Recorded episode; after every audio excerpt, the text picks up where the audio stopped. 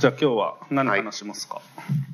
即役に立たないと今決めてはいけないですね。はい、まあ、それはまあでもなんだろう。一応タイトルがあった方がいいかなと思ってなんか最初本当にあの名前だけにしてたんですよ来る人の。うん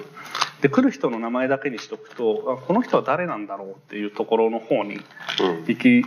ってまあ別にそれでもいいんですけど、まあ、なんかテーマぐらいはあった方がいいんそうですね。あんまりりやりすぎるとちょっと不親切の領域に入っていくから。そうまあすでに不親切なんですけどあの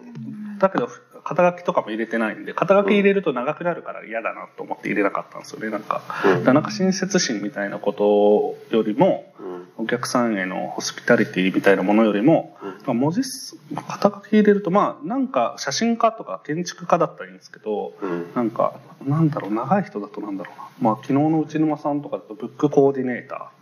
ーとか、うんあとグラフィックデザイナーとかアートディレクター長いじゃないですか。あ、そういうこと？長い。そう長いから。3文字までみたいな。そうだからなんか入れるとこうかなりなんて言ったらいいの？なんか名前だけでこうわーってなっちゃうじゃないですか。なるほど。だからなんか嫌だなと思って。わかりました。ちょっと3文字の方考えておきます。そういやもう3文字でも3文字の人もいるけどその長い人もいるから長い人に合わすからだってこの人は入ってるこの人は入ってないって変じゃないですか、ん。だからまあ基本はもう入れてないだから西村さんは肩書き入れるとしたら学生とかですかいや、大学院生とかですか、あの余計ややこしくなるんで、まあ、普通にミラッセンス短いやつだと学生ですよね。一番短いやつは、なんだろうな、親じゃないですかね。一番短いのは。それ肩書き？まあ肩書き？だと。まあまあ、うん。肩書きまあいいや。肩書き。まあだからちょっと不親切にしてたんだけどまあでもテーマぐらいは入れた方がいいテーマを見てお客さんに来てほしいっていうことよりはテーマがあればまあなんか大体みんな何話すかみたいな時にそういうのをちょっと意識してくるじゃないですか。で、オファーするときに、テーマも何もなくオファーするって結構、そんで雑談しましょうって怪しいじゃないですか。なんか言われましたっけ、テーマ。えっと、あ、まあ、西川さんと僕の関係だったらいいけど、だから知らない人にオファーするケースもあるから、ちょっと怪しいなと思って、だからその人っぽいやつのテーマをつけて、確かに。送るみたいなことはしていると。で、かつ、一応それが、なんていうの？雑談のしてて、なんか話すことなくなってきたなってなったらそのテーマでいけばいいみたいな。あそういうことですねそのぐらいのもの。じゃあ、まず雑談がメインで、まずも何ももう雑談がメインで、まあテーマについて話したとしても、まあ雑談もなんかこう結局は誰かがなんか話し始めてそれについてなんか自分が思ってることとか、いや全然関係ないんですけどとかって言いながら、あの、どんどんどんどん話があのあちこち行くみたいな、ああいう感じでいっちゃいい。分かった。あでも、ほっとくとなんか余計なこと喋り始めるんで、なんか最初だけはちょっと小野さんに、うん。なんか唇を切ってもらえると。唇あ、何を？僕多分今、ほっとくとこれの話しますから、あ、音音声数ねまあちょっと、ポッドキャスト化を前提にしたときに、こう、音声で伝わるものに、あ話し方がいいっていうのはちょっとあるかもね。はい、なんで任せます？え、任す？うーん。どっちに行くかだけは最初になんか任した方がいいかなと。最近、なんていうの？西村さんって今、学生もやってますよね。そこを押しますね。うん学生やってます。すごいはい。興味がある。いやいやいや、でも今さ、学生に戻ってる社会人の人増えてるめっちゃ増えてますねそうですよね。はいやっぱそういう時間あります？周りでもそうですか、僕の周りもすっごい増えてます。そうみんな何をやってる人が何を学ぶみたいな感じですか、あ特にやっぱり元とちょっと違う領域に行く大学院生とか、あ、大学院に行くんだ。あ大学院に行く人すごい多いし、うんまあ学部にしても、今までの自分の領域とちょっと違う領域。うん僕だったら今人類学ですけど、まあもともとあれ人類学なの？人類学にいます、今。知らんかった。はい。なんで、もともと心理学なので、あ、もともと心理学、人科ですよね。そうです。人科で心理学をやってたのか。はい。うんもともと、まあ、どもっとちゃんと説明すると、もともとは人格心心理学という分野に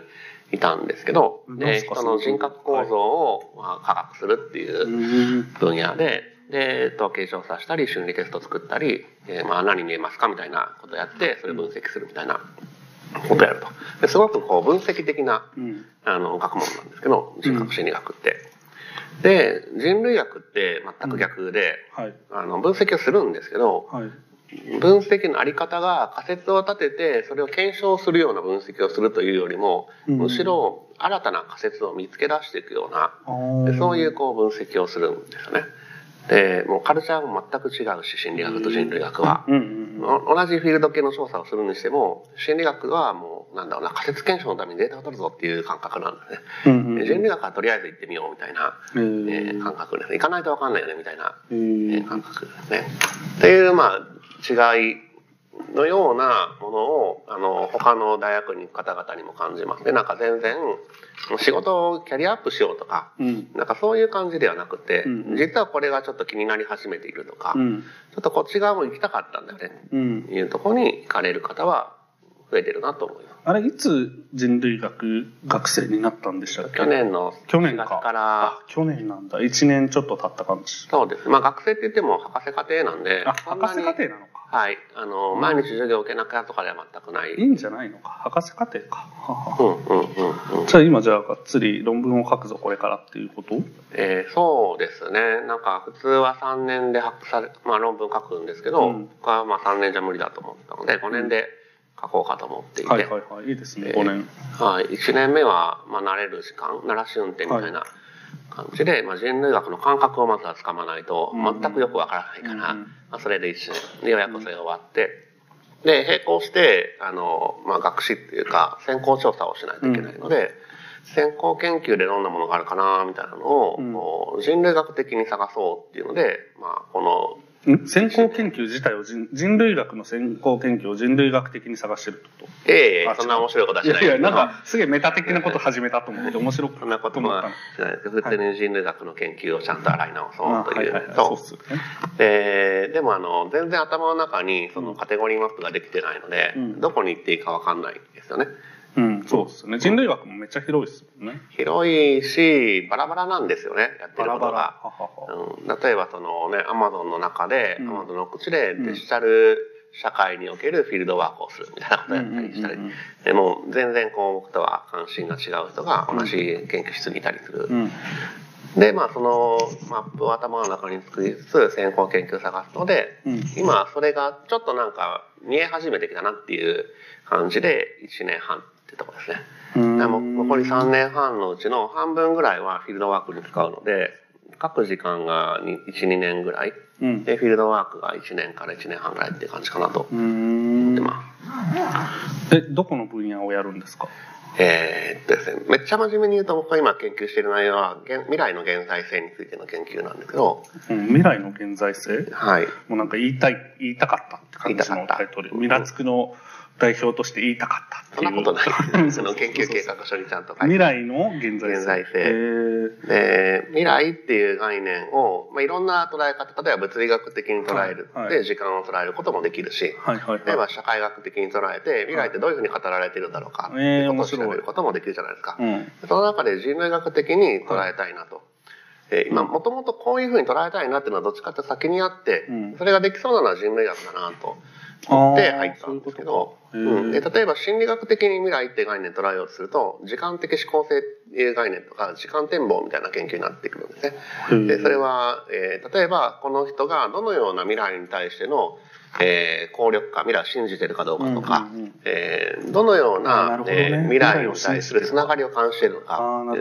であったり、あとまあ未来と現在と過去どれを重視しているのか、みたいなそういう研究をしたりするね。ああ確かに。まあうん。今の現結局今の人がどうそれを感じるかっていうことだと未来って置いたとしても未来のことについてっていうよりは未来をどう捉えてるかどう感じるかっていうのが心理学ってことそうですね。で、それのなるほどね。捉えを見ることによって、うんこの人の中にはこのようなメカニズムが、まあ、うん。心的メカニズム、うん心理構造があるんじゃないかっていう仮説を立てることができるので、あなんかこう、出方が10パターンあったなと。ってことは10個の心理構造か、もしくは 2×5 みたいな心理構造があるだろうっていう仮説を立てていって、確かに。っていうのが心理学なんですけど、僕がやりたいのはそれじゃなくて、うんそれは一回やってるんで、うん。とやりたいのは未来って言ってるけどさ、うん。なんか、現在その話をしてるんだから現在の話でしょと。うんうんうんうん。だからその未来っていうものに触れたことがある人は一人もいなくって、今を生きてるわけだから、今未来のことを語ってるだけだよねと。うん。だからこう未来がいつ現出してるのかっていうと、うん。現在その未来が現れてると。うん未来の現在性って言ってるのは、うん未来って言ってるのは今、現在未来のことを語っていたり、現在未来のことを考えてるだけなので、うん今の話をしてると。なるほどねうん。でそうすると、じゃあその今未来を描く、もしくはこう考える、うん。っていうことはどうやって起こっていくんだろうっていうのは今起こっていることなんでう、んフィールドワークできるじゃないですか。ああ、そういうことか。うん、今起こってるから。へえ、でもなんか結構フィールドワークするにはそれをやってる人たちがうじゃうじゃいるって方がいいじゃないですか。例えばなんとかの民族とかだとそこに行けばいるみたいな、なんとかの国の人ってそこの国に行けばいるけど、未来を考えてる人って言った時に、どういうふうに対象を見つけるんですか？それで言うと、その未来考えていない人がいないのであ、そういうね特徴的な、うん、場所を探すことの方が難しくて。あの、まあ、誰しも、じゃあ今日この後こういうことしようとか、うんあの、今年まあこういうことしようだったり、まあ帰ったら料理するかとか、まあ、ちょっと思うじゃないですか。まあそういう日常的な話もあれば、なんかこう、ちょっと長期的な目線で、うんうんえー将来のことを考える今やってくださいって考えるじゃないですか。うんなんか、えー来。はい、来年なんかどんなことやってると思いますかっていうと、一旦考えれるじゃないですか。考える。ってことは、あの、文化的には、うんこの、まあ、少なくとも僕が会ったことのあるような人たちでは、うんそういったことができる人たち。うん、で、あの、日本人の、あの、一定の人たちはできる人たちだと。確かにね、えー日本、まあ、未来を考えない、ん？言語みたいなのもあったりするんですよね、確か。えーっと、そうですね。明日がねあ未来という、まあ、その、その未来は何を指しているかによるんですけど、まあまあまあ。はい。あの、直線的な時間軸の先にある未来っていう概念がない民族はありますね。うん瞬間的な時間概念を持っていたりするとないので。ただ日本では少なくともみんな未来について誰しもが大体考えてるだろうってことですよね。はい。で、いや、まあ、そういうよりはですね、えっと、未来のさっきフィールドワークの話なんで、うんうんうんあの、なんか、ある特殊な文化を持っている人がたくさんいるとこに行くと、その文化見れるんじゃないかっていうことだと思うんですけど、うん。うん、なんかこう特殊な儀式を日常化しているとか、うんうんえそれが言語に落ちているとか、うんえそういうことかなと思って、そうすると、未来のことを、えー現在考えている人がうじゃうじゃいる世界に今もしむしろいるんですよね。はいはいはい。今この瞬間いてね。だからもうフィールドワーク可能なんですよ。確かに。はい。確かあとは逆にどう特徴的に出すのかの方が難しい。うんもうみんなやってるから、あの当たり前すぎて、に。うん。もう特徴的に構造をつかむことが難しい。そうですよね。なんか、まあ文化人類学とかだと異文化に、異文化とか自分がいる国から違う場所に行くことで、その差異みたいなことを見つけていくみたいなこともあるわけじゃないですか。だからこそ自分とこの国みたいなものがまた見えてくるけど、日常的に誰しもがまあやっているものについて、そこをなんか差異として捉えていくっていうのはなかなか難しいとこあるんですか？そうですね。なんで何かしらのその捉え方の角度が必要なんですけど、ん。えーで、でも文化、文化じゃない、人類学の面白いところは、うん心理学だったらそこで仮説を立てるんですね、まず。うんうんおそらくこのような構造があって、うんで、えー未来というものをみんなこんなパターンで考えてるんじゃないか。うんうんうん仮説を立てる、うん。うん。人類学のなんかいいなって思うところは、じゃあ行ってみようなんですね。はいはいは。はいい。だからまあ今ですよ。うんえーじゃあみんなどうしてるんだろうみたいな、よく見ましょうみたいな話になるんで。こう面白いよね。なんか今日、この夕方、あの、ワイヤードの松島さんと話すのが未来の意味についてみたいな、うん未来を考えることの意味だっけ？なんかみ未来、未来って言葉について話そうみたいな話をしてて、しかももう一個はこの、この回の次の回は、あの文化人類学者の松村慶一郎さんだから、なんかすげえ近い議題が集まってんなっていうめちゃくちゃたまたまなんですけど。うん。まあでもこの前の回はなんかパスタとメディアみたいな関係ない話だったんですけど、はい。いやいや、たまたま近いのが集まって面白いなと思った。まあ学生としてはそんなことをやっています。でもあ、の、未来についての人類学は2010年代以降ぐらい結構増えていて、あ、そうなんですか。で割とこう、モチベーションは分かりやすくて、人類学の多くの人のイメージって、うん。はい。なんか未開の地に行って、僕らが失った文化を見に行くってなんかそんな感じじゃないですか。そうですね。起源もそうですよね。近代が失ったものとか、うん西洋が失ってしまった文化を見つけてきて、自分たちにはこんな可能性だったとうんうんいうのを見つけてくると。なんだけれども、まあそれはその確かにそういう部分はあるので、いやなんか人類学って過去のことばっかりやってるんじゃないかっていうようなあ内省的な批判があるんですね。はいはいそはの自分たちで自分たちを自己批判をしながら、うんもっと未来のことについてだって考えるべきじゃないかと。い。うんうんうん。で例えば社会科学っていうのは予測の学問なので、ー、なるほど。例えば経済学にしても、えーまあ、社会学にしても、こう予測をする学問なので、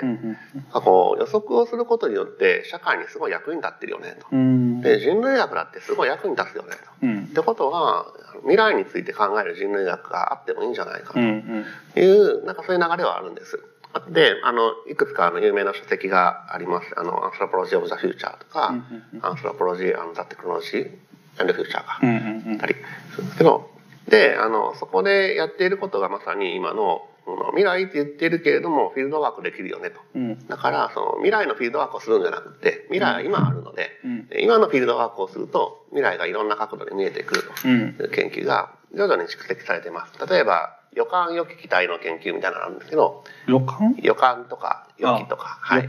期待とかですね。期待。はいはい。期待ってまさに未来を投影してる。んですけど、でも今期待してるわけじゃないですか。うんうんうん。その期待はどのように起こるのだろうかっていうような研究であったり、うんうんあとまあ予感、えー人々が例えば今は平和だって感じる、もしくはこう危機的だって感じる、えーこれは何らかの例えば条約が締結されると平和だって感じるのかというとそんなことはなくって、うん。条約は締結されたけどまだまだ危ないよねみたいな、えーことだったり、うんうん。えーもしくは今はもう平和なんで大丈夫。でも実はここはその何かの条約があるわけではなくて、うん。いつ何が起こってもおかしくないんだけれどもなんか落ち着いてきて一旦平和だねって思ったりする。でこういうこう、えーこれはまあ予感なんですけども、うん。なんかちょっと危機的になってきてるな。ちょっとこう準備するか逃げるみたいな、うん。まあ、そういう、えー内戦状態であったり少しあの混乱のあるフィールドに入っていって、うんうん。彼らがどのように予期をあの捉えているのかとうんうう、えー研究であったり。あと、まあ、デザイン研究も結構その未来と接合してくるので、まだないものを作っていくってどういう過程なのかと。うん。ので誰もまだ見たものことがないと。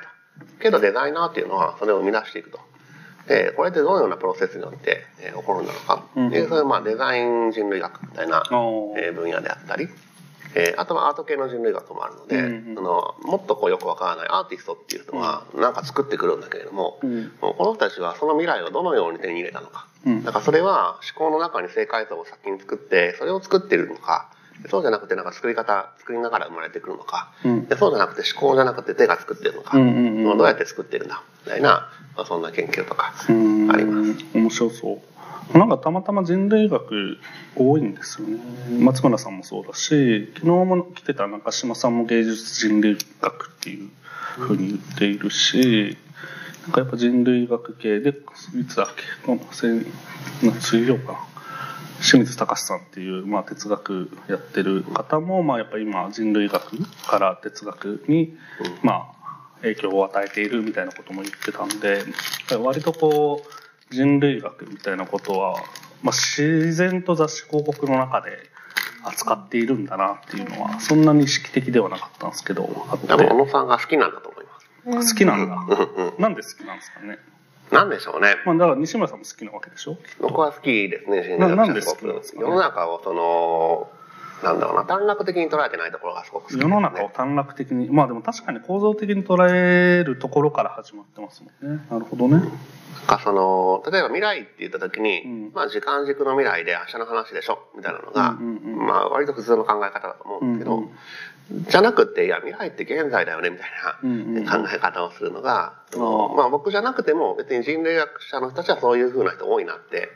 思います。はい。なんかえちょっと待って未来って本当に未来時間の話してるんだっけ今と今はそんな話してないよねと、うんうんうん。今起こってることに結構こう解像度高く注目していく、うん。ねで今話してることなんだっけうん。そうするとこう今あなたが思っている期待についてうん。ただ話してるだけだから、うんうん。今の期待の話をしてるでしょと、うん。時間的な未来じゃないみたいな、うん。えーうん確かにね、まあ、期待とか不安とかですね確かなんかそういうある種ちょっと面倒くさい、に、うん、あのいやもうそこはいいじゃないかみたいな、議論だとも思うんですけどそれでもなんか時代にとか場所によっても未来の捉え方結構変わりそうですねなんか宗教まあキリスト教的なものにおける未来のあり方ってもうなんか世紀末なんちゃらみたいなことだったり、まあ、もしくは神様に向かって進んでいけば大丈夫みたいな不安の取り除き方をしていくわけだからなんか不安みたいなことって未来を考える一つの重要ななんかものじゃないですか。で逆に言うとそれをかん、まあ、考えないわけじゃないんだろうけど、まあ、考えなくても今頑張って働いてれば大丈夫みたいなのが一個あった時に、なんだろう未来への向き合い方っていうのがそうそういうのがないあの宗教とか無宗教の人とはなんか違いそうだなとかと思いましたけどね。そうですね。キリスト教の一つのその、うん。なんか特徴かなと思うのは、うん。未来に関してですけど、うんうん。先の未来を約束することによって今頑張れっていうそうそうそう。考え方ですよね。そうなんかこう、ですね千年先に現れるその天国が登場すると。うんうんでそこに向けてしっかり頑張ろうと。うんで、まあ場合によってはなんかこう、それを理由に、なんかこう、こいつらやっつけようみたいな。こいつやってよ出てくるわけおうああまあ確かにねはいはいで、あの、十字軍が起こった時っていうのは、こううん千年経ったけれども、いつまで経っても天国現れないじゃないかと。ああキリスト以降千年はい、そうです。はいはい千年後に天国現れると言っていたのに、うん千年経ったら起こらないと。なんでなんだみたいな。あそういうことだったんだで、なんでなんだっていうと、うんいや、あいつらがいるから悪いなと。ああで、あの、まあ、やっつけに行けば天国に到達できる。マジかめちゃくちゃじゃん面白いでまあめちゃくちゃなっていうか、まあ、そういう世界観に立った時に、千年経ったら絶対来ると。千年間全員信じたわけです。そうねで、来ない。どうしよう っね。てなるってこと？ちょっとだから最初は計算がずれてたみたいな話ですね。あー千年だけど厳密に計算すると、もうちょっと千百数十年ですみたいな感じで、もうちょっとずらってるじゃないですか。うんだけど、なまあ、著作権が。ディズニーの影響によってちょっとずつ伸びるみたいなやつですね。そうねそうじゃないね。はいそうそうそう。ごめんごめん。で、まあ、そろそろ限界だみたいな時に、まあ、はいどうにかしなきゃ。まあ、そんな、なんかこう、先の未来約束することによって、今を、えーまあ、頑張る。いう、まあ、そういう考え方もあるし、はい日本における未来っていうのは、未だ来てないっていう意味なので、うん未来から、うん未来、未だ来てない、確かに。未だ来てないっていうのは、なんか約束されてるわけじゃなくて、ただ今まだないというだけですよね。うんうんだから今じゃなければ未来なんですうん。うね。んうんうん。でそのなんか幅のあり方ってさっきの、これが来ますという約束と、はい。今じゃなかったら、まあ、基本的に、ある意味何でも OK なわけですよ。うんうんうん今じゃない全てが OK だうんという感覚は全く違う未来感だと思います。確かに。最終的になんかその未来、ん現未来の現在性みたいなことをやった後、やってるのは今仕事につなげようとしているってことなんですか？それとも興味？まあ、両方仕事につなげるというか仕事をやっていてうん思ってた興味かな。あかその未来像を描きたいみたいな話が出てきた時に、うんうんまあ、手伝ってくださいとうん。言われるわけじゃないで確すか。かに確かに。でそういう仕事をしてる。で、で実際にやること何かっていうと、うん。一生懸命未来のイメージを考えるとかじゃないんですね。ちょっと想像してもらうと分かると思うんですけど、すんごい一生懸命未来の絵を何回も描いてみようみたいなことはしないわけじゃないですか。はいはいはい。でそれをやっても意味がないっていうのはみんな分かってる。うん。それっぽい絵を何回描いたところでうん、これに何の意味があるかと、まあ、それっぽい絵が描けただけ。うん。で実際やることは、今自分たちが見落としているものは何なんだろうかうんっていうものを見に行くっていう、うん本当にこう今に注目する作業なん。うんうんうんで、ここに意味がないと思ったけど、実はなんかちょっと意味があるんじゃないかと。うん。うん。いうことだったり、なんか世の中こうだと思ったけど、あ、こんなこともあるんだ、思ってになった、みたいなことを見に行くと。でそうすると、今まで自分たちが描いていた見え方よりも解像度が上がって、うん世の中、もしくはこう自分が考えていることが見えてくる。でその解像度が上がるというのが、僕は最初知識が増えるとか、うん情報が増えると思ってたんですけど、うんちょっと違って、まあちょっと違ってそれだけではなくて、その情報が増える以前に、こう情報の前の段階がある。うん。それはイメージであったり、言語以前の段階なんですけどう、ん。言語以前の段階を獲得することによって、自分から起こってくる言語が変わってくる。で、これによって描かれる未来が、えー変わってくるということだと。うん。で、で、それはまあ、あの、実際にやってると、あの、現場で実践者としてうん。やっていると、うん。あの、じゃあ未来考えるときに未来の絵をいっぱい描くんじゃなくって、うん。見たことないようなものを見に行きましょうみたいなことやるんですけど、それは効果的だなと思いつつも、うん。一方でじゃあなんでなんだろうみたいうん。なことですね。なぜその見たことないものを見るとうん。効果的に未来が描けるようになってくるのか、うん。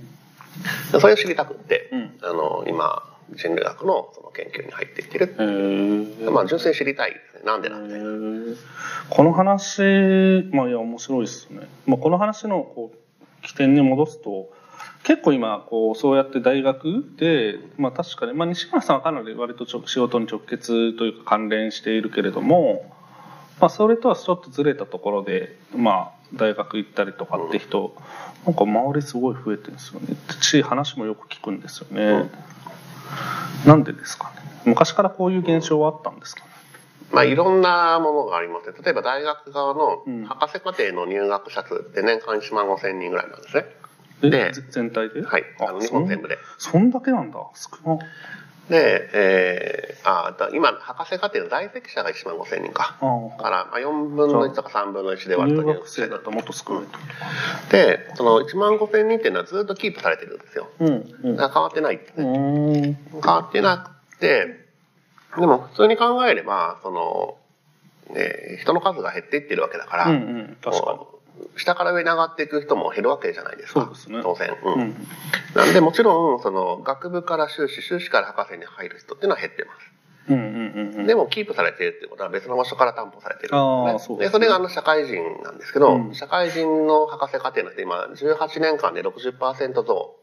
なんで、まあ、めちゃくちゃ増えてるんですね。えー18年前えー1000人だったとしたら今1600人へまで増えてえ、増えてますね。はいすごい増えていてで、まあ、一つはだから大学側の受け皿があるんですねうん。減っていくと席が空くのでああ。席に入れます確かに確かいう、はい、あの枠がありますに。うん。でもう一つ大学側も社会と接続していくとうんいうことを、あの国立大学あ国立法人大学法人が、うん。えー独立行政法人になってからうんずっと求められてきているので、うん社会人を受け入れることの抵抗感は減っていってますね。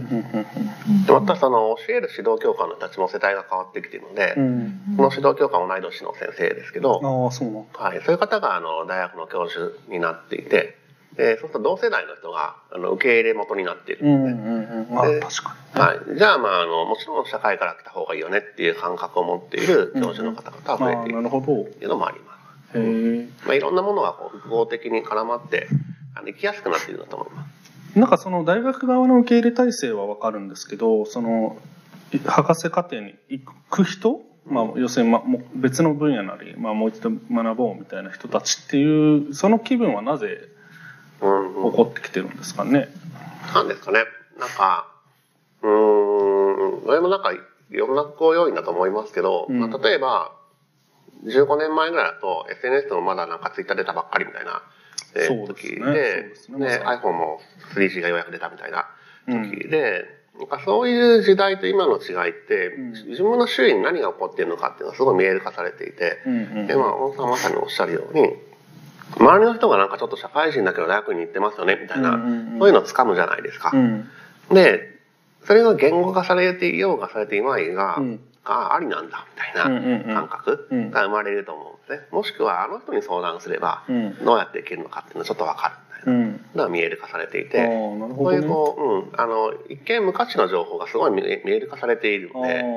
あ知らず知らずのうちに情報を受け取っていて、あ面白いねまあ聞いてみようかっていう判断だったり、自分も調べてみようかっていう判断だったり。あ面白いねだから欲求はもう昔からあったかもしれないけどノウハウとか周りでやってる人みたいなことが顕在化してなかったから、まあ、あんまり頭に上ってそういう選択肢として上がってこなかったのがうっすらとその周りでやってる人とか、まあ、調べれば生き方とかすぐ多分わかるからそういう情報がま刷り込まれてたり、まあ、アプローチしやすくアクセスしやすくなったことによって、まあ、単純に増えていってで増えていったらそういうものが今増えてますみたいなメディアが取り上げていってみたいな効果でまあ増えていってるのかもです、ね。そうですね。増えてますを取り上げる、まあちょっと前の段階かなと思います。今どっちかっていうと、取り上げはいられてないのかな。でそうですね。今どっちかっていうと減ってますみたいなことが、あの、メディアの主たる発信だと。ああ学生はねうん学生はそう、ただあれで学び直しみたいなのめちゃくちゃ最近言うじゃないですか。ちょっとずつ出てきてますね。うんまあでもその、実は博士課程の学生が増えているんですっていうニュースを見たことはない。ああ博士課程はデータとしてはずっとありますけど。はあいやでもなんかあんまりあれですけど広告会社ってこうカタカナ用語が流行るとそれを言う人があの爆増するっていうなんか特殊な業界なんですけどまあ特殊かは分かんないですけどまあメディア業界ってそうなのかもしれないですけどアンラーニングってめっちゃ言うんですよね。なんかまたこの人もなんかアンラーニングって書いてるみたいな。なんかだからまあでも流行ってんだなっていうのはそれで分かるというか。ラーニングが何かよく分かってないですけど、まあでもなんかその、まあ学びたいみたいな欲求は僕もあるし、うんううん。ん、まあざでも雑誌やったから、こう学びたいも何も何も分かんないなっていう、なんていうの、無知の知の手前な感じ？うん。手前が何か分かんないですけど。そう。だからなんか本当に、あの、そんで知ることは面白いし、そうなんか仕事と関係のないことを僕もやったから、まあ大学には行ってないけど、大学の先生の話もめちゃくちゃ聞いたから、で話に行くとすごいもうマンツーマン講義みたいなのやってくれるじゃないですか。すごいそれで、なんだろうな、勉強欲求とか学び欲求みたいなのが高まったんですよね。うん学ぶみたいなことってなんか人間の何何なんですかねこう別になんかそれをお金に変えたいみたいなこともあるかもしれないけど一旦それを置いといたとしてもなんか快楽みたいなのがそこにある気がするんですけど、学びに快楽みたいなのあるんですか？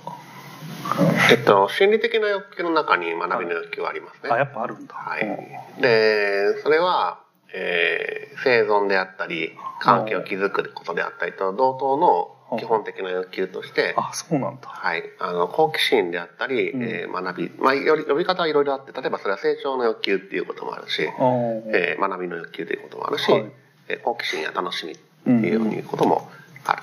でも例えばあのマズローっていうすごく有名な心理学者がいるんですけど、うんマズローはあの人間は2つの欲求を持っているとうんうんうん言っていて、で1つは B 欲求という欲求もう1つが欠乏欲求という欲求ですね。えもう一回いいですか？えっと B 欲求と、えー欠乏欲求 B 欲求 B はあのビーイングの B です。ああそういうことね。で、えっと、欠乏欲求は何かが足りなくなったら補おういうことなんで、例えばお腹が空いた食べようみたいなこと、眠い寝ようみたいなこと。何かが足りなくって、例えばこう、うん寂しい誰かと会おうみたいなのも欠乏欲求ですね。もしくはこう認められてない認めてほしいみたいあな。あこれも欠乏欲求。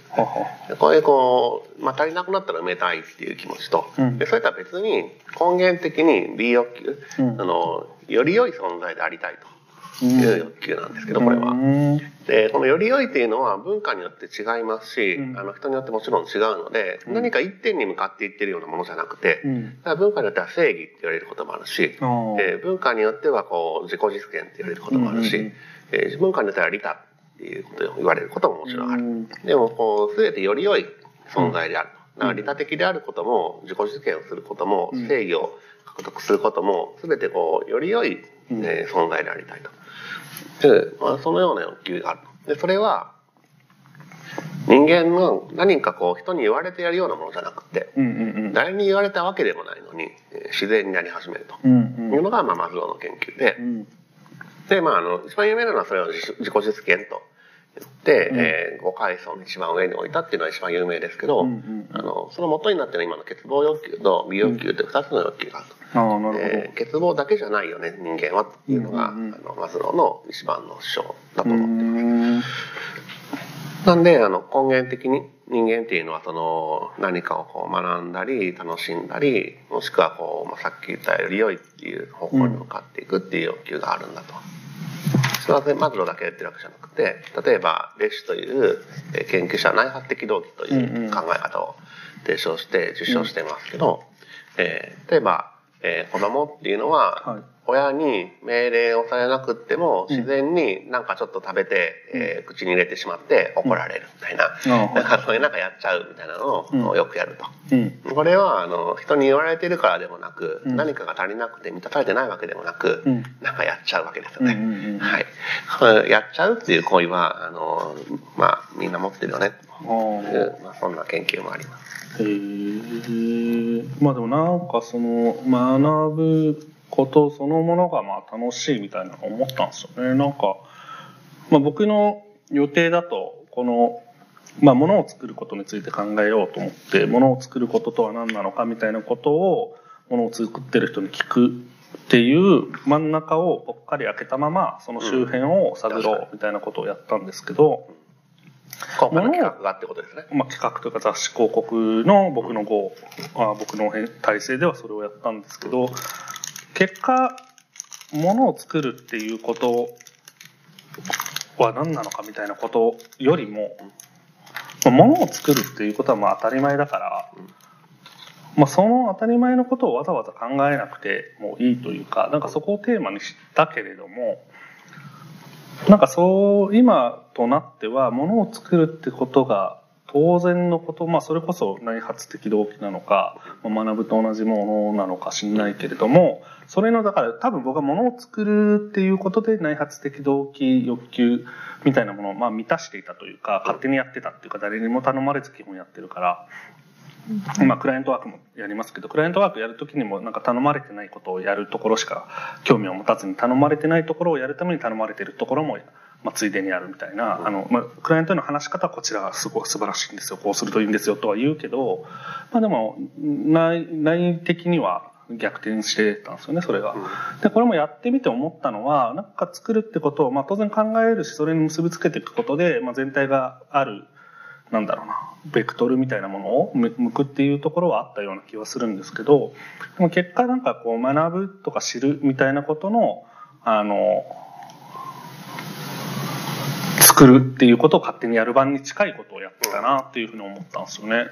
まあ、なんか結構そ逆に言うとそれが僕は人生の中で欠如してたんですよ。うん。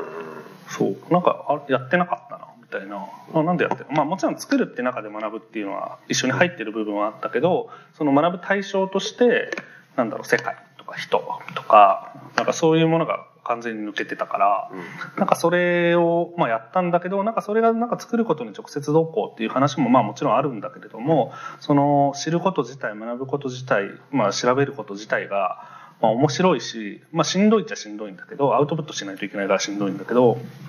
なんかめっちゃ楽しかったんですよね。なんか、なんかそれだけやって生きてるっていいなみたいなことでうちの母親学者だからいいなって思ったっていうのがあるんですけど、まあ、それ学者の人に怒られそうな発言だけどまあそうですね。調べてるだけではないから。そうそうそうそうまあ先生まとめることもしないといけないので。しかも教えるもちゃんとやっててねうんうん。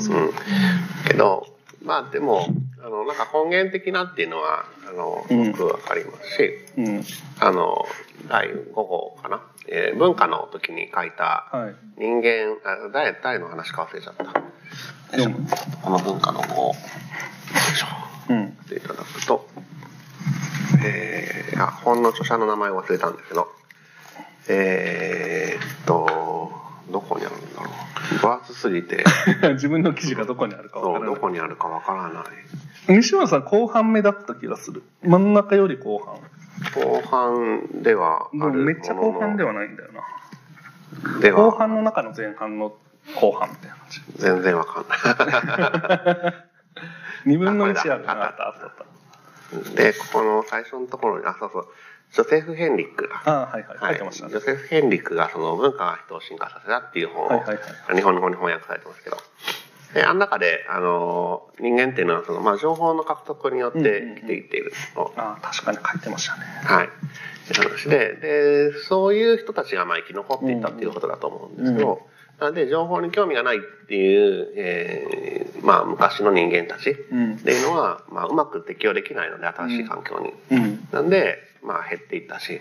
情報に興味があると。うん。新しい情報が出てきたら、興味深くこう、取り入れていくような人が、うん。えー生き延びやすかったんだと。うん。例えば、その、まあ、人類移動していくんですけど、移動していく中で、うん。前いた場所から次の場所に移った時に、うん。この場所のどこに水辺があって、うん。どこで狩りができて、うん。どの木の実が食べれて、どうやって生き延びていけるのか、うん。みたいなことに興味がないと、うん前の通りやろうとしても生きていけない。はいはいはい。でそういう新しい情報を、まあ、獲得した人がいて、うん。でそこからまあ情報を獲得し直すとうん。いう、これが学びだと思うんですけど、うん。これに興味がないと、まあ、生きれなかったんだと思って。なるほどね。うん。うん。だから結果的に、まあ、人類が、まあ、どのようなばらつきなのかはわからないけれども、まあ、その中であの好奇心高めの人たちがたくさん生き残っているんだとうんうんうんうん。いうことかなと。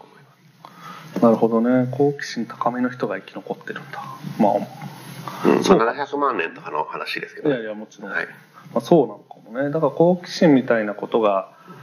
そそもそも好奇心を持って何か情報を得るっていうこと自体が、まあ、こう生きるために情報を得るみたいなことはあったのかもしれないけど今、まあ、情報を得なくても生きれることが、まあ、多いから日本においては。だからまあでも情報を得るっていう行為自体はあの本能なのかわかんないけど進化の人間の進化の過程で人間にこう刻まれているんだとしたらその行為自体が目的化して、えっとまあ、それを自然とやってしまうみたいなことはあるのか。でそれを続けるためにはそこに快楽性みたいなことがあった方が続けれるから、まあ、快楽性みたいなものもともそも備わってるみたいなことなのかな。うん。まあ、快楽性とまでいくかどうかはわからないですけど、うんうん。うん、なんかこう、なんだろうな。快楽っていうとちょっと言い過ぎな気がするので、あなんかでもなんか嫌じゃないっていうあか、あまあね。はい。嫌じゃないか。あーでもなんかこうさっきから佐藤さんが横でふむふむって言いながらメモってるけど、なんかたまになんか、ふんふんみたいになってるから、ふん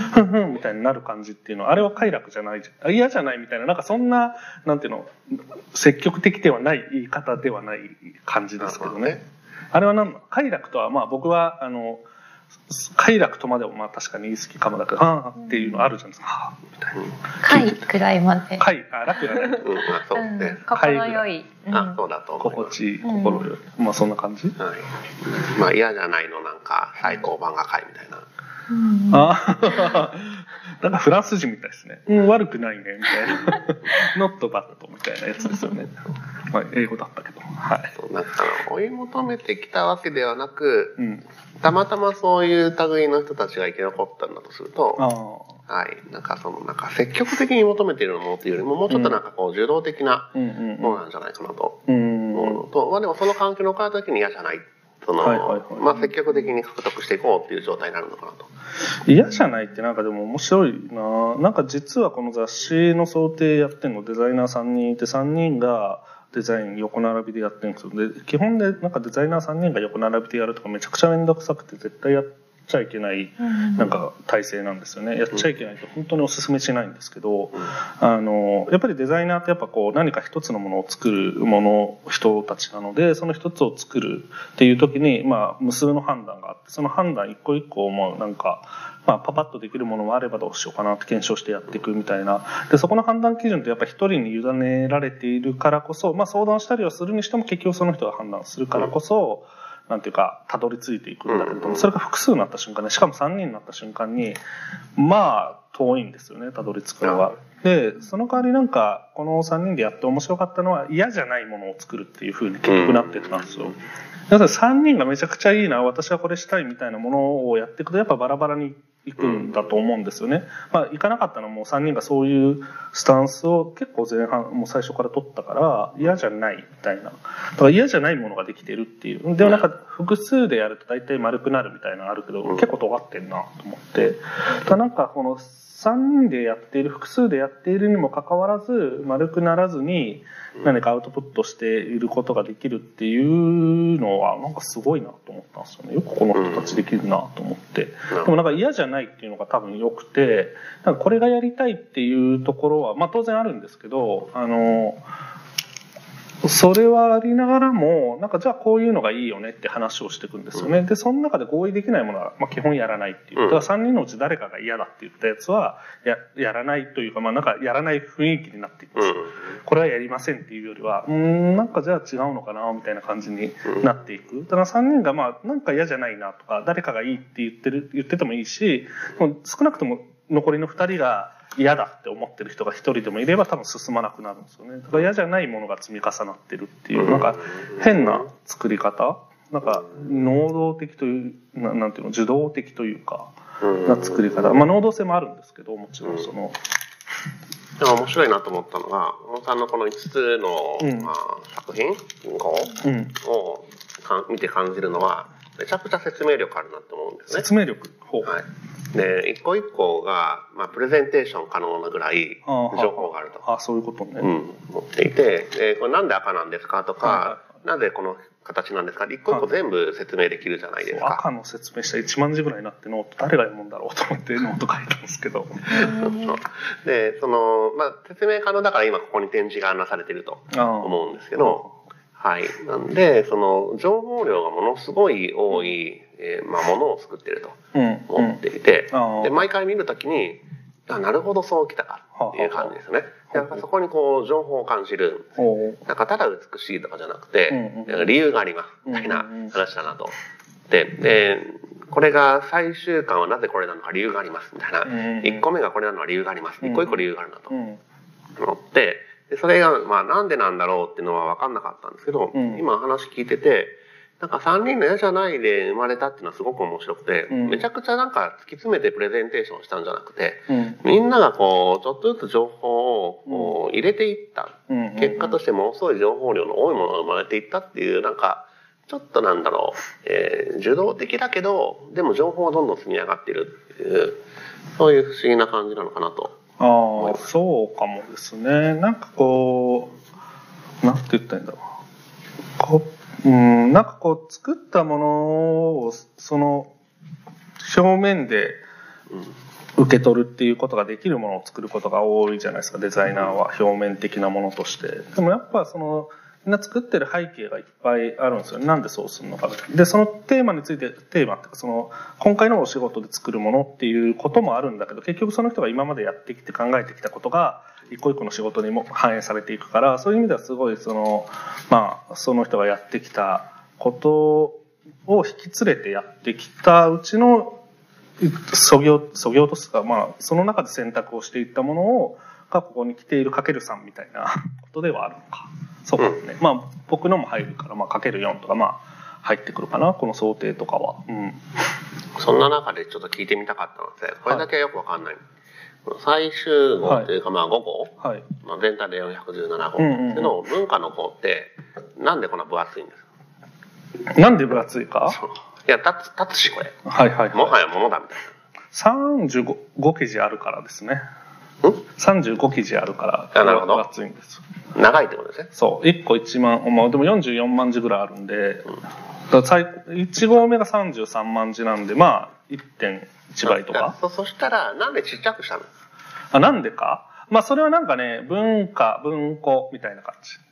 うーん。あの文庫とは全くかけ離れた分厚さのあるものが、でもね、それ、あそこの展示見てもらったらわかるんですけど、まあ、千まあ、なんか文庫サイズして1000ページぐらい組んだらなるなっていうのは、まあ、計算したら出てきたんで、まあ、それ1100ページなんですけど、最終的には。で、1000ページぐらいの文庫もあるかなってなったら結構あるんですよ。うんで、えっと、そう、その、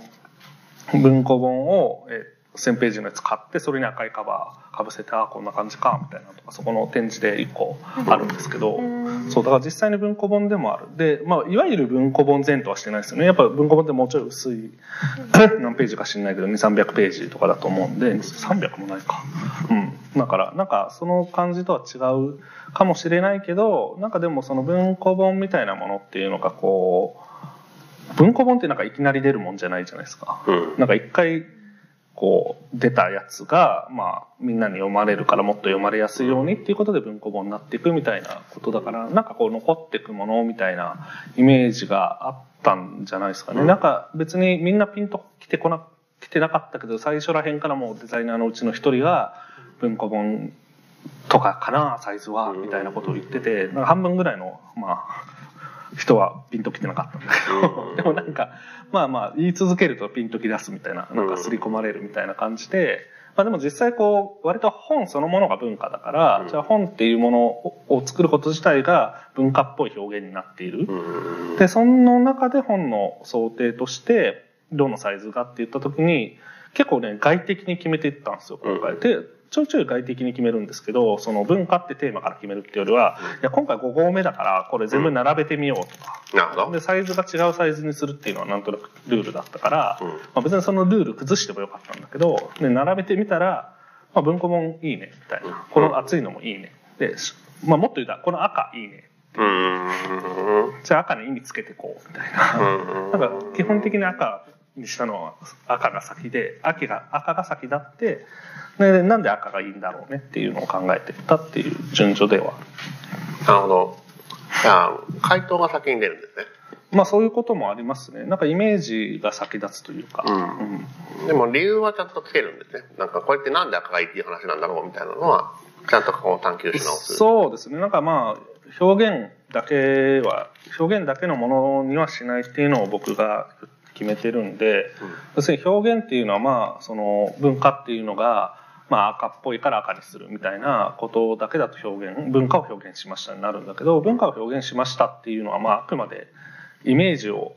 なんだろう説明的に提示しましたみたいな感じで終わってしまうんで、もう少し体験に落とし込みたいっていうのがあって、まあ、1円であれば1円で買う体験っていうのは体験じゃないですか、うん。もう本の外にある体験じゃないですか、うん。だからなんか本の外にある体験とか普通の本の中身本の書かれてるコンテンツというか記事とか論考みたいなものの外にある、まあ、価格も外にあるものじゃないですかそこの、まあ、基本的にはアンコントローラブルなものというかそういうものを触っていきたいみたいな。だから海賊版作るとかも完全に外のものじゃないですか、うん。著作。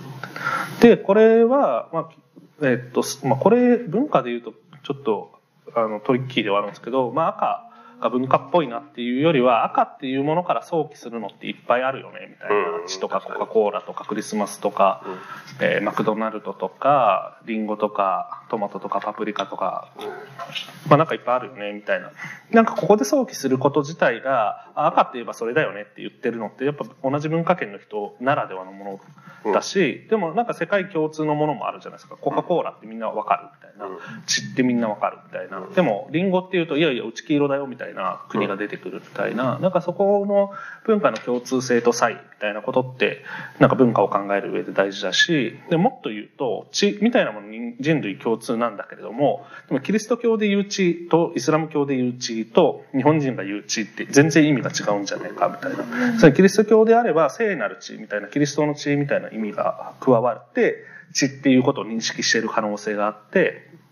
で、イスラム教とかだと生贄の血みたいなのが多分あって、なんかそういうニュアンスが入ってくるとか、あとアフリカ圏でいうと独立のための地みたいな、戦いの地みたいなのが入ってくるとか、だから日本人はもう全くそういう気持ちないじゃないですか、独立とか。うんなんかそういうのないから、なんか同じ血って言ってんだけど違うみたいなこととか、あとはまあなんか、えーっと、コカ・コーラって言った時に、まあ完全にグローバリゼーションじゃないですか。うんなんか文化のグローバリゼーションみたいなこととか、あとはまあ共うんと共産党とか革命みたいなものっていうのは、まあ、あのイデオロギーみたいなものがその背景にあってなんか文化をにまつわる観念みたいなあのグローバリゼーションとか宗教とか、えーっとイデオロギーとか、まあ、当然風土とか、まあ、なんかそういうものが必ずその僕らがイメージしているものに紐づいてるなみたいなところまで、まあ、語れるなこれって言って、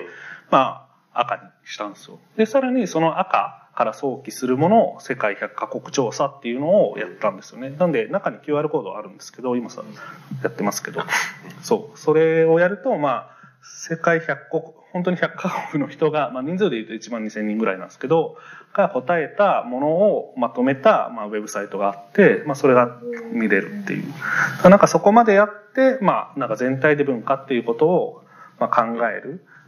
だからこれ自体は考える材料を提供しているっていうイメージです。だからこれによって文化を表現しているっていうよりはこれによって文化を考える文化について考える材料を僕らは用意して提示しているっていううん。イメージ。だからな中読んでも考えれるんだけどこの赤一つ取っても考えられるっていう。うん。なるほどね。なるほど。うん。まあ形の理由は紐が謎が解けて解けましたよかった。うんいや文庫文庫本とは全く思ってなかったけど。あそうなんだ。まあでも例えばあのーなんだレッドリトルブックみたいなリトルレッだってドブックか。聖書より分厚いですよこれ。あでもね聖書とかもまあ赤のイメージちょっとあるし、うん。毛沢東のリトルレッドブックレッドリトルブックとかもまあ赤だしなんかちょっと本と赤みたいなことあ,、まあ、あと日本で言うと赤本みたいなのもあるあるし、うん。別になんか文庫本をイメージしてくださいってことでもないじゃなないるほど。こんなに安定して立つ本初めて見た。こっち向きにも立ってから立たな。いこっち向きにう。うん。ん限界ですね。まあでもそんなことを考えながら作ってきましたね。うん。文化語そう。なんかそういうなんかこう情報が詰まってる感がすごい特徴的だなとそうですね確かに。まあテキストとしての情報は当たり前だけどそれ以外の情報も結構詰まってるかもですね。うんうんなるほどね。うんうん。なんか役に立たないみたいな話あるじゃないですか、あれってなんかそういうことを考えたりしました？どういうこと？わかんない。なんか昔あそうだ。むしろ1号目でその記事を書いてもらったじゃないです一か、号ゲームも結局役に立たない話ですけどね。役に立たない話じゃなくて役に立たないを主題にしたはいはい。え話でいうという意味では同じ話をしていてはいはい1号目の方はより積極的に役に立たないの話をしていてうん。2号あ5号目の記事は、えー一見役に立たないと思っている知識の話をしているので、うん結局どっちも役に立たないと思ってはいけないという話を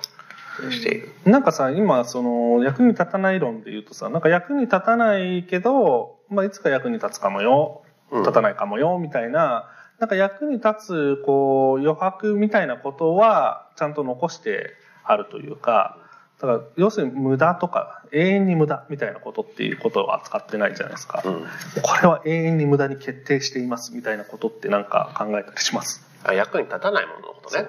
もうこれは圧倒的に役に立ちません。無意味です。みたいな。いや、ないけど、うーん、なんだろうな。まあ、ないですよね。その、役に立たないもの。まあ、あの、1回目の時に書いたけど、草原だって、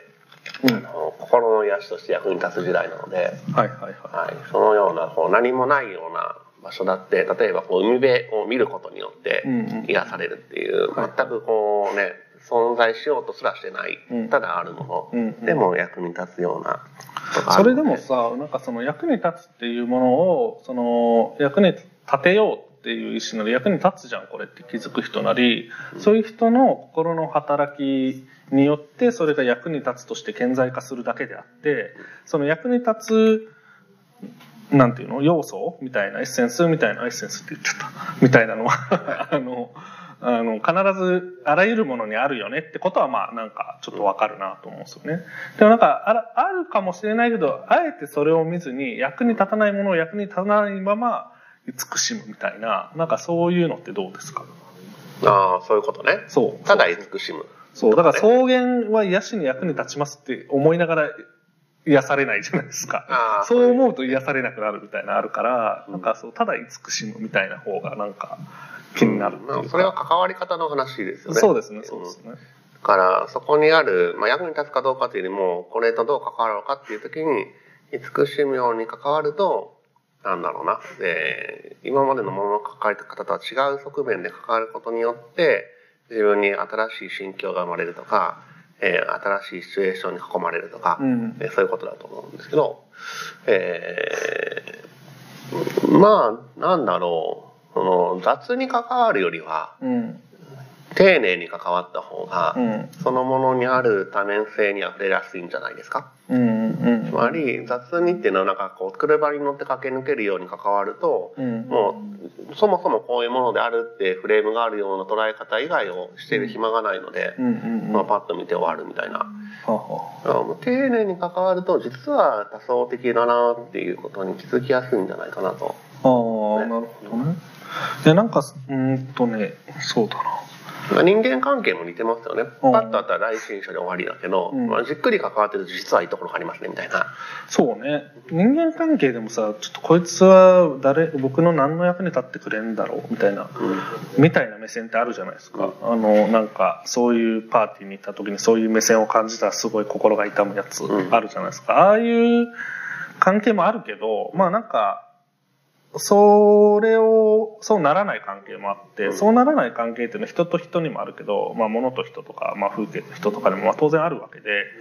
なんかそういう見方をそもそもそれを前提として話せばいいのにその前提をなくどう役に立つんだろうみたいな何の意味があるんですかみたいなことってまあ起こっちゃう。なんかそこのなんだろうな前提が役に立つか立たないかっていうことを前提にしてしまう人の心的動きってどこからやってきてるのかなと思って、うん、なんか自分じゃないところからの要請だと思うんですけど。自分じゃないところからの要請ね。自分主体だった時にはやっぱり丁寧な関わり方っていうのが自然に出てくると思って、はいはいはい。でも例えば明日までに報告書をあげろと。言われてる瞬間は、うん。そこに設定されてるんで、はいそれ以外それに役に立たないこと以外は立つこと以外はうん。気にならなくなっちゃいますよね。なるほどね。なるほどね。何かこれを達成しようと思う手段が、手段が求められていて、その手段みたいなもの、まあ常に人は何か行動するときに、あの、なんかそ、またどっか移動したいって言ったら、まあ便利に移動したいわけで、なんか時間ないから時間早く移動したいとか、なんか、あの、健康的に移動したいとかっていう、なんかそういう付随、付随のものがあるじゃないですか。移動するって事実、ことだけで、行為だけではなくて、で、その行為に対して何かそれを叶えるものがあった時に、それを、まあだから心がすさんでる癒したい、癒されたいみたいな、なんかそういう